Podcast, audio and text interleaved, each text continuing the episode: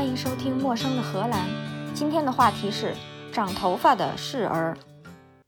N 久以前，我曾经说过，我有一段时间掉头发，后来又长出来了。当时还许诺有机会要仔细讲讲长头发的事儿，事儿赶事儿就把它忘了。幸好边听边行留了言，提醒我别忘了说说长头发这事儿。说干就干，今天就说说长头发这事儿。去年六月份的时候开始掉头发的。估计已经掉了两个礼拜才发现，我家的地板是白色的，掉几根头发都很明显，所以地板上一直有头发。熟悉的听众一定记得我说过我家没沙发，所以我大部分时间不是坐在地毯上，就是坐在我的写字台前面。写字台旁边的地上就一直有很多头发，所以我也没发现那段时间我掉的头发额外多。直到有一天，一个朋友来我家说：“你家地上好多头发呀。”我当时还非常自信地跟他说：“对呀，我们的对呀，我们的头发比我们想象的多多了。不然的话，看到地上这么多头发，你觉得我早就应该秃了。其实我们的头发新陈代谢很快的。这件事儿过去了，我也没在意。直到有一天睡觉的时候，我是举着手睡的，醒了之后手指尖冰凉，习惯性的捋了一下头发，头皮觉得一阵冰凉，这种凉是之前没有感受过的。”手指也觉得有一种很新鲜的体验，摸到什么东西滑滑的、嫩嫩的。仔细一想，才明白过来，好像有一块头皮已经秃了，因为从来没有体验过这种感觉。尤其是你的手指摸到头皮的那一瞬间，头皮的体验是全新的，从来没感觉过这么凉。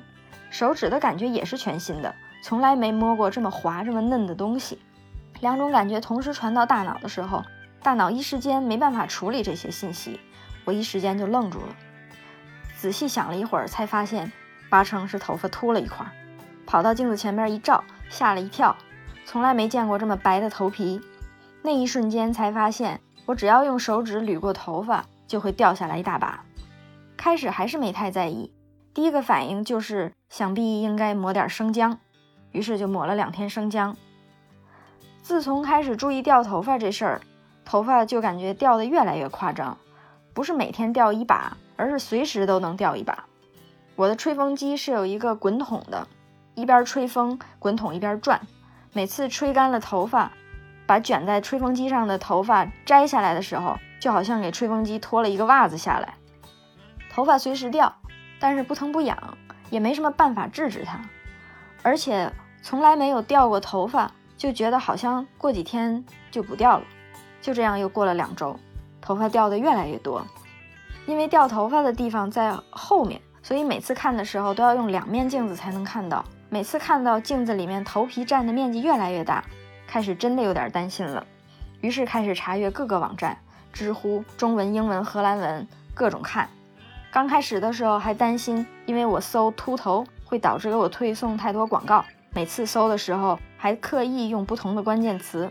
后来也就顾不上这么多了，各种搜索，读了很多有的没的的信息。当时我的结论是，估计是斑秃，也有可能是正在全秃的路上，没觉得身体有什么不适，所以不是特别怀疑什么器质性病变。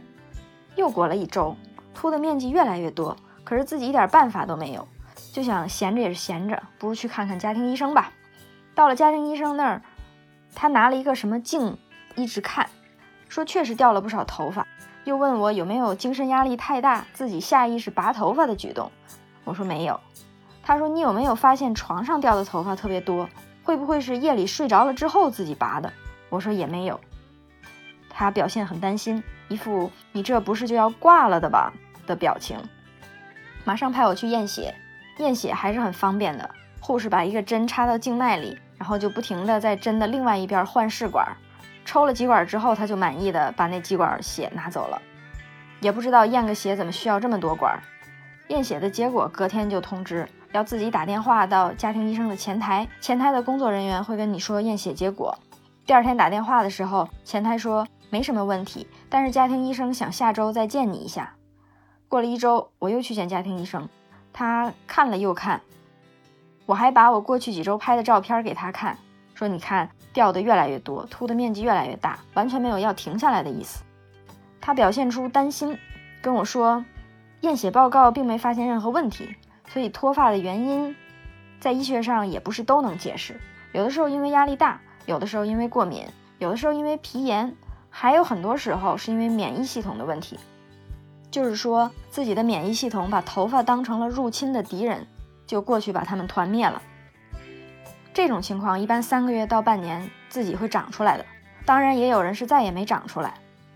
医生还说是有药可以起到一起作用，内服外用都有，但是他觉得还不到需要用药的时候，而且用药也不一定有用。他问我，你觉得你是想用药呢，还是不想用呢？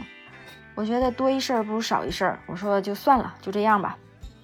查了一圈下来，既然知道血液没问题，应该就可以靠上网搜索解决了。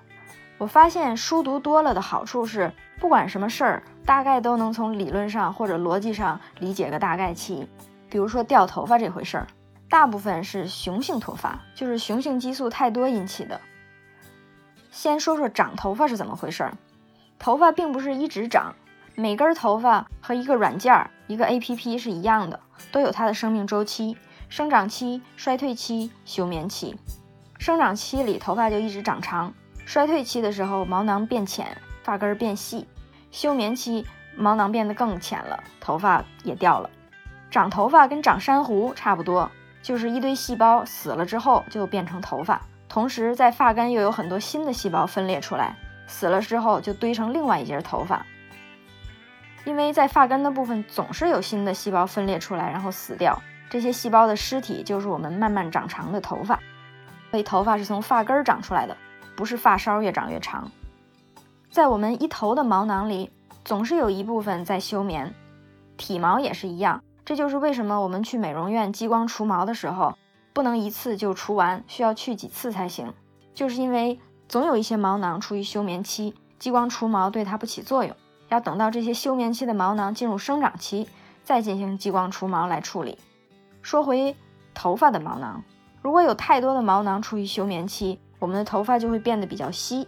如果有一片毛囊一起休眠，那一块就秃了。说了这么半天，那跟雄性激素有什么关系呢？毛囊里面有一种酶和体内的雄性激素结合，就会生成一种东西叫二氢睾酮。这个二氢睾酮就会攻击毛囊，让毛囊很快进入休眠期。体内的雄性激素越多，就会生成越多的二氢睾酮，就会更猛烈的攻击毛囊，于是就造成了雄性脱发。雄性脱发不是男性才有的，女性也有，因为女性也分泌雄性激素，只是比男性少。这也是为什么女性的脱发的人也比男性少。如果你也被雄性脱发困扰，你一定听说过两种神药，一种叫米诺地尔，一种叫非那雄胺。非那雄胺的作用就是降低血液里边的二氢睾酮，也就是攻击毛囊的那个东西。那米诺地尔是干什么的呢？米诺地尔实际上是作用于血管壁。用来扩张小动脉的，扩张小动脉跟防止掉头发的关系是什么呢？还记得刚刚我们说长头发跟长珊瑚是一个道理吗？在发根儿分裂出来很多细胞，细胞死了之后，尸体堆出来就是头发。细胞分裂需要营养，这些营养就是由发根附近的毛细血管提供的。扩张小动脉就是增加血液流量，从而提供更多的营养。这也是为什么营养不良，头发就长不好。说到长头发，我们就会想到要增加营养。涂生姜也可以加快血液循环，所以对有的人来说，涂生姜确实可以让头发长得更浓密。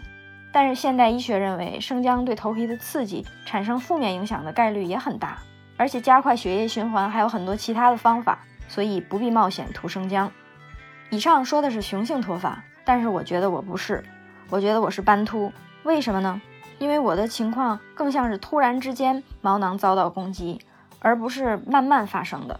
因为当时我用放大镜看我掉头发的部分的时候，很多毛囊上还有一点头茬，呈感叹号形状，就是上边粗，发根细。这就说明这些是刚刚长出来的头发，没长两天，毛囊就休眠了，发根就变细了，最后这根头发茬就掉了。这就是一个非常典型的斑秃的症状，而且斑秃就是一块一块的。既然是免疫系统的问题，基本上只能顺其自然，吃点维生素碰碰运气。我实际上可以做的就是每天在梳头发的时候注意点，把秃了的部分挡住。于是就进入了每天都要研究缝往哪边分的状态。就这样又过了大概一个月，我觉得很有可能再过两周，不管怎么分都挡不住了。于是就开始打算买假发，在荷兰也可以淘宝，叫 AliExpress，价格比国内贵，但是比国外便宜，快递大概需要两周到八周时间。